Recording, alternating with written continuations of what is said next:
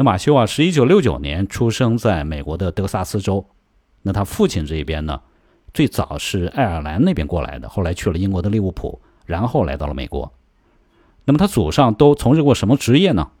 有的是当赌徒，有的是偷牛的牛贩子，还有人在芝加哥给美国最有名的这个黑帮老大之一阿尔卡彭当过保镖，所以没干过什么正经的职业。那他爸呢，叫吉姆，出生在路易斯安那州的新奥尔良，但是吉姆后来决定去。德州的石油行业非常红火，所以他就跑到德州来倒腾油管，那么希望通过干这个发家致富。那马修的妈妈呢叫凯蒂，她的老家是宾夕法尼亚州的阿图纳，但是因为地域歧视啊，这个别人问他老家是哪的的时候啊，他从来不说自己是宾州阿图纳的，他总是说自己是新泽西的传统人。马修呢有两个哥哥，大哥叫麦克，二哥叫帕特。那么他二哥实际上不是亲生的。那是怎么来的呢？是他大哥麦克在过十岁生日的时候，他爸妈问他：“哎，麦克，过生日的时候你想要啥礼物啊？”那麦克就说了：“我我想要个小弟弟。”于是啊，他爸妈就跑到教会领养了一个小男孩。那么这就是他的二哥帕特。这个家庭有点不同寻常，这首先表现在蒂姆和凯蒂的关系上，这俩人经常吵架，甚至大打出手，但是打完就好了。在书里呢，马修写了他在五岁的时候啊，亲眼目睹他爸妈之间的一场大战。当时他妈把菜刀都拎手里了，但是打到最后呢，两人在地板上拥抱亲热起来。这俩人离过两次婚，但是他们又结了三次婚，所以最终还是打打闹闹，白头偕老。这两个人的处世哲学和行为逻辑啊，也有点特别。比如马修在七年级的时候呢，要参加学校的一个诗歌比赛。那么马修很想赢这个比赛，所以就在那苦思冥想，一心想写出一首好诗来。那他妈见此情形啊，就跟他说：“那什么，你把阿什福德的这首诗交上去不得了吗？”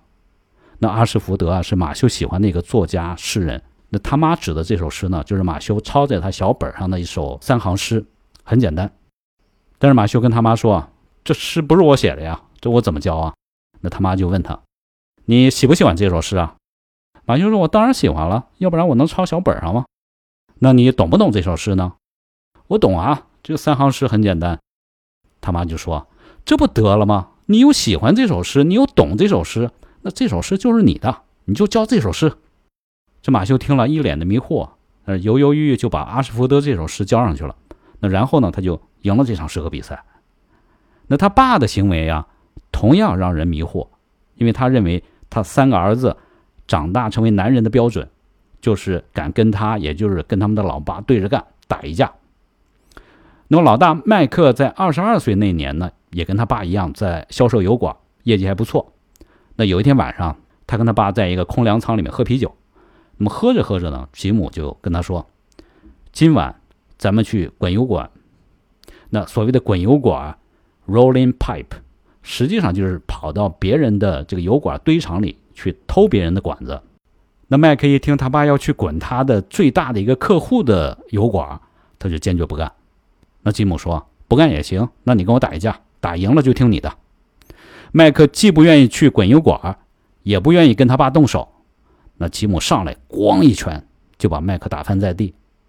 那么在这种情况下，瘦小干枯的麦克抄起一个木棍，把又高又壮的吉姆打翻在地。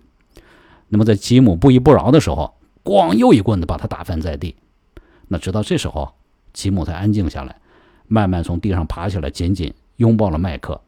因为在他眼里啊，这时候麦克算是正式长大成人，成为一个和他平起平坐的男人了。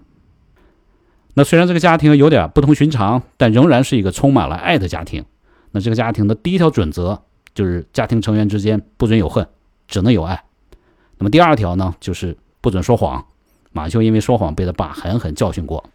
那么第三呢，就是不能说我做不到，I can't，做事情就要全力以赴。